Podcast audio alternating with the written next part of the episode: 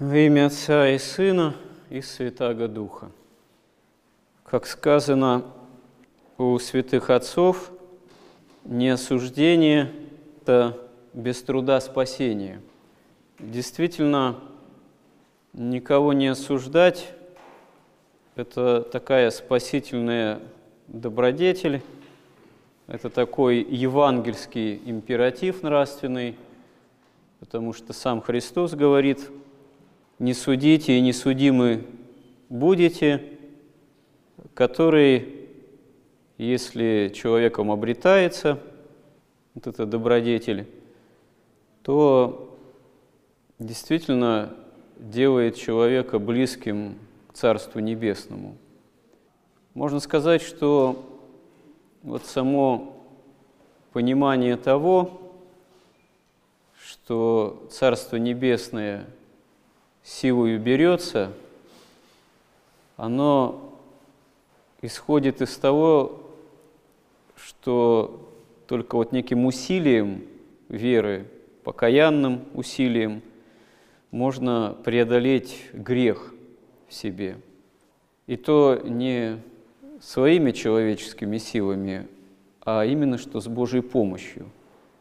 То есть, когда в Евангелии сам Господь свидетельствует, что приблизилось к вам Царство Небесное, Царство Божие, то действительно оно к человеку приблизилось уже две тысячи лет, как во Христе, причем в максимально возможной степени. Максимально возможной, потому что сам Бог стал ради этого человеком, вочеловечился, как говорят святые отцы, чтобы человек обожился. И это уже является фактом. Можно сказать, что основой фактом нашей веры, но это есть и главный факт основной мировой истории.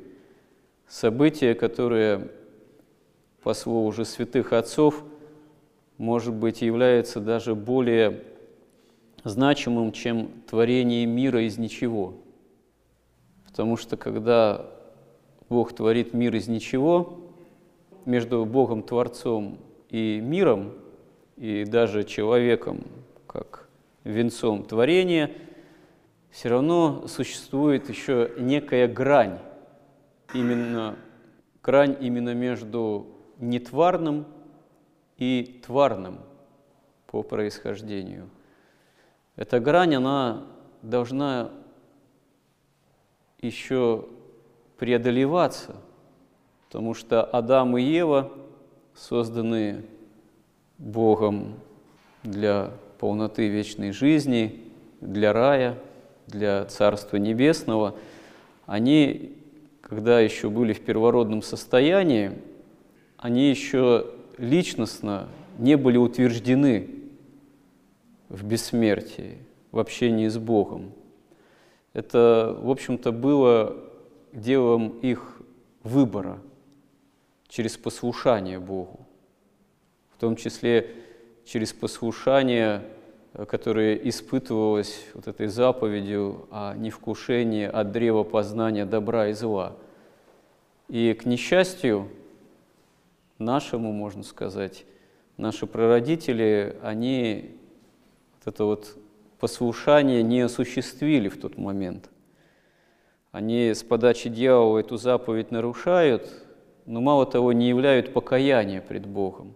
Они, упорствуя вот в этом таком своем выборе, оказываются вне границ рая как такового, оказываются здесь на земле предоставлены, в общем-то, самим себе. Отсюда и грех, отсюда и смерть, отсюда тление, что не может быть преодолено человеческими силами. И вот во Христе это все преодолевается, и, можно сказать, вот эта изначальная грань между тварным и нетварным, она действием божественной любви преодолевается, схождением в мир самого Бога, Бога Слова – Сына Божьего.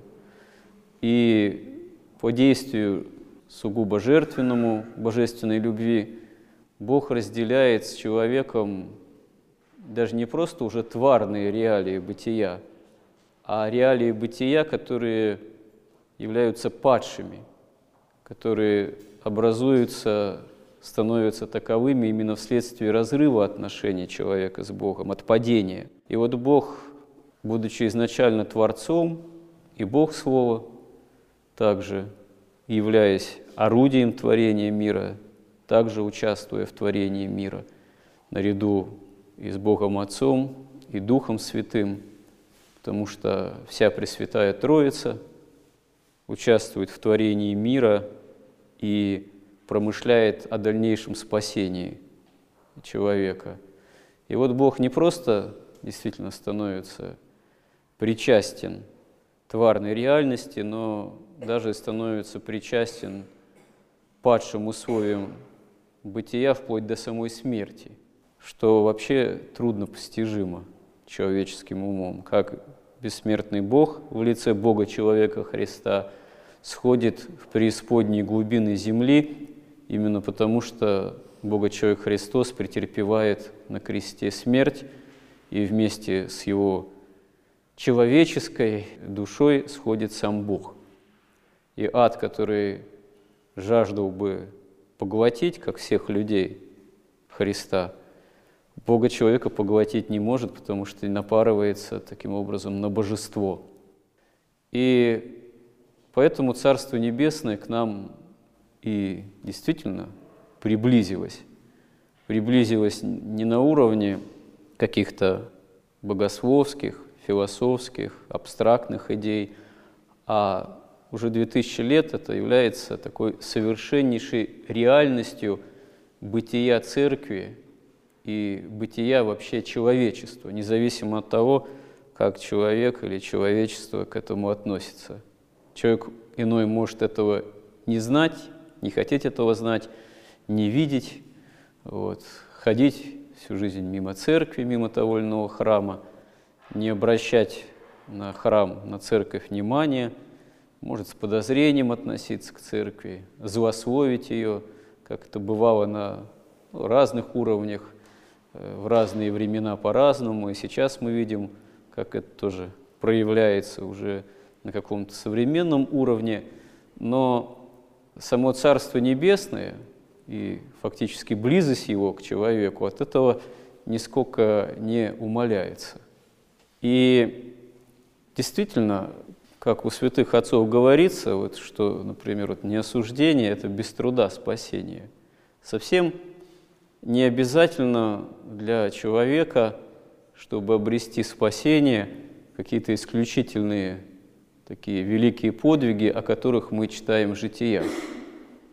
Да, многие великие святые дают примеры великих аскетических подвигов, иногда даже, ну, можно сказать, превосходящих вообще разумение человека, как это так возможно, как там Мария Египетская вот, 40 лет провела в пустыне, фактически ничего не имея, вот, никаких благ цивилизации, даже одежды уже не имея, которая износилась.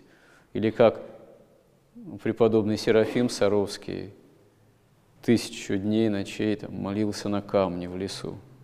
Вот попробуй-ка ночью помолись в лесу, там вообще на камне столько времени стоять. Но для великих святых сами по себе эти подвиги, особенно аскетические, столпничество тоже, они были важны не сами по себе, не с той целью предпринимались, чтобы в житиях что-то написали, вот действительно какой поражающий ум и человеческое воображение подвиг. Нет, просто в этих людях, в этих христианах, в этих святых была такая решимость на борьбу с собственными грехами и страстями, такая действительно жажда этой борьбы, что эти подвиги, они были для них само собой разумеющимся средством по борьбе с собственными грехами и страстями.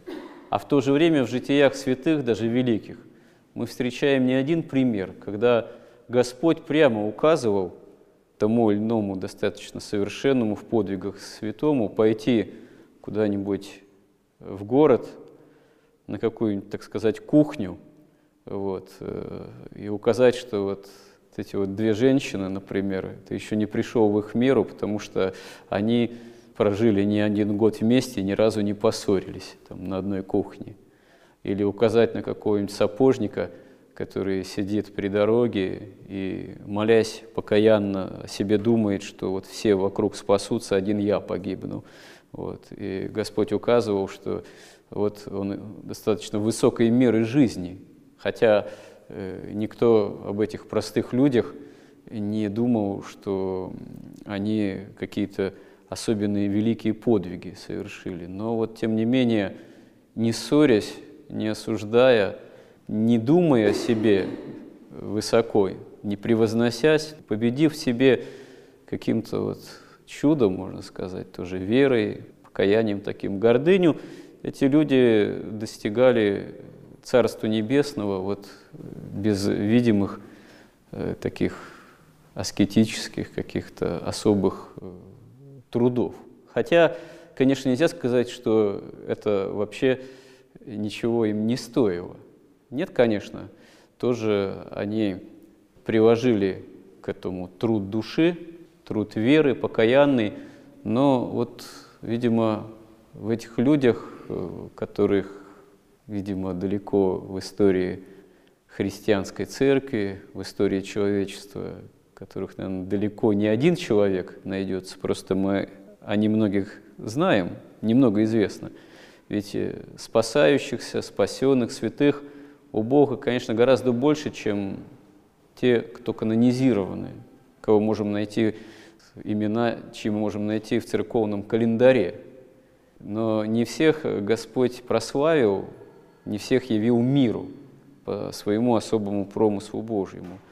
Но нам это тоже может служить очень важным и характерным примером. Вот указание на то, что евангельские заповеди, они на самом деле действительно исполнимы. Исполнимы не только на уровне какой-то особенной там, монастырской, преподобнической жизни, они могут быть исполнимы и в обыденности, и на кухне обычного дома, обычной семьи. И вот э, здесь вот сам вот этот евангельский нравственный такой императив того же, например, не осуждение, вот учиться не судить, учиться не осуждать, он может э, сослужить каждому человеку добрую службу в спасении. Потому что это часто для многих людей может казаться крайне трудным, потому что человек современного часто просто навык такой – смотреть по сторонам и замечать в других людях, что другой человек делает не так. И, во-первых, осуждать уже внутренне, ага, вот этот вот такой секой, у этого такое-то выражение лица, этот вообще одет не пойми как, это, наверное, какой-то бомж в мусорном контейнере роется такой секой, а вот э, соседка, она тоже такая секая, э, не здоровается, а что-то бухтит себе под нос. А вот э, там ближние, сестра, племянница, теща, свекровь, тесть, там такие сики, они там тем-то против меня грешат, они там вот на то-то обиделись незаслуженно или там на часть дачи покушаются или еще что-то, все не так. И вот, э, к сожалению, это часто является таким фоном, таким именно внутренним состоянием современного тоже человека и даже переступающего порог храма и считающего себя верующим и молящегося.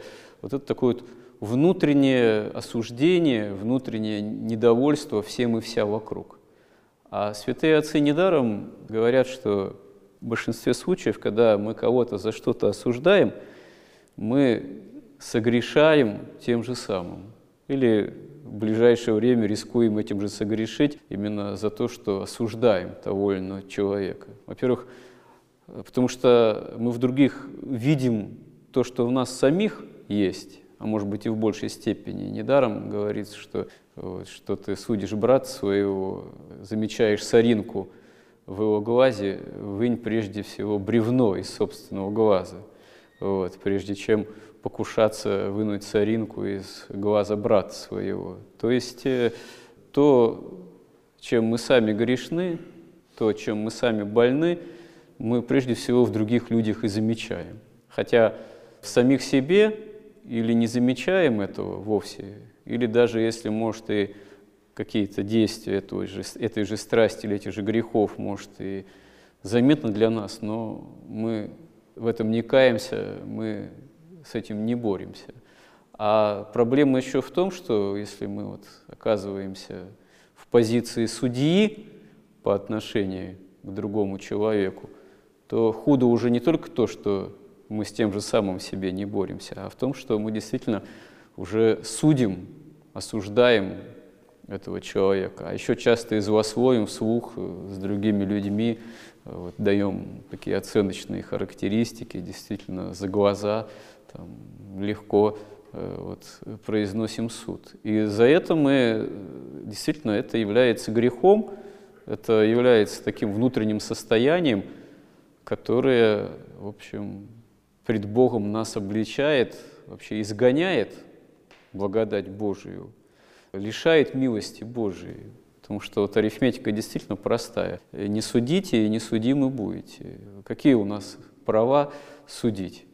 Вот, это все права вот, судить принадлежат Богу, потому что Он не просто совершенен и свят, а Он еще, будучи и совершенен, и свят, и безгрешен, во Христе за нас свою кровь пролил, именно по своей неизреченной любви. Поэтому Бог, Он потому по отношению каждому человеку судья, потому что Он еще и спаситель по отношению к каждому человеку. А мы, будучи пораженными грехом и нуждающимися в спасении, совершенно никаких прав вот, судить о другом человеке не имеем. Потому что мы не знаем, уже и потому, что мы не знаем ничего всерьез о другом человеке. Мы судим по каким-то только внешним таким критериям. В тот или иной момент нам как говорится, вот, показавшимся, что они таковы. А на самом деле, ну да, нам показалось, что это так, а на самом деле, что мы знаем о другом человеке? Тем более, что мы знаем о его прошлом, что мы можем знать о его будущем. Может быть, он сегодня так поступает, вот, действительно, по внешним признакам совершенно не должно, вот, а послезавтра, через год он покается и вообще начнет праведную жизнь вести, и Богу будет угождать. Тем более мы не знаем судьбы этого человека вечности, и, хотя должны понимать, что каждому человеку и того, кого мы осуждаем, тоже Господь уготовил спасение, жаждет, чтобы каждый человек спасся. То есть, э, осуждая, фактически мы покушаемся на прерогативы самого Бога, самого Творца и Спасителя, что в общем, совершенно, в свою очередь, оказывается не спасительно для нас. Мы таким образом себя, ну, можно сказать, пред Богом восстаем против Него же, против Его заповедей. А на самом деле, конечно, гораздо спасительнее было бы постараться от этого отказаться. Но как отказаться, если у нас к этому навык? Это как раз-таки проблема всегда в том, по отношению к той или иной страсти в человеке в нас, в том, что она э, в нас имеет навык укоренена. Поэтому и требуется борьба с иной страстью, и требуется навык борьбе с иной страстью. То есть если вот действительно увидеть в себе, что мы осуждаем, и поставить цель борьбы с этим осуждением, и, во-первых, постараться ну, всякая страсть, как говорят святые отцы, она требует прежде всего внешнего отсечения. Если ты гневаешься, раздражаешься, то надо научиться внешним образом не проявлять гнев и раздражение. То есть не кричать, не высказывать, не действовать по гневу, по страсти этой, помалкивать тогда, сдерживаться, молясь. Если научимся внешне отсекать, тогда и можно быть внутренне с этим бороться. Также и с осуждением. Если привыкли злословить за глаза, осуждать, говорить, ох, он такой секой, она такая секая, да это вот он плохо делает, да то он там, то надо научиться постараться, молясь, это дело ну, отсекать, не осуждать вслух, не судить, не рядить. Лучше в этом смысле промолчать. А потом уже, если научимся вот внешне это отсекать, тогда можно будет, молясь, пытаться и внутренне себя так настроить, чтобы смотреть на других людей без неприязни, без какого-либо предубеждения, без суда, а вот э, именно скорее желательно с таким императивом, как вот у этого безвестного там сапожника, вот, который говорил, вот все спасутся, один я погибну. То есть э, надо на других людей, как бы они, может быть, нам не казались чем-либо неприятны, смотреть как на тех, кому Господь желает спасения, как на тех, за которых Господь тоже пострадал на кресте, не только там, э, за меня, вот, мною самим обожаемого, любимого, а вот за этого ближнего, который мне неприятен, Христос тоже пролил Э, свою кровь на кресте, вот, и что же мне его судить? Лучше я за него помолюсь, чтобы Господь его вразумил как-то, если вижу, что он якобы что-то не так делает. Вот. И молясь э, о нем и о себе тоже, таким образом вполне это возможно исполнять одну из основных таких вот евангельских заповедей нравственных, христовых, что будет э, вполне спасительным. Помоги нам в этом Господе. Аминь.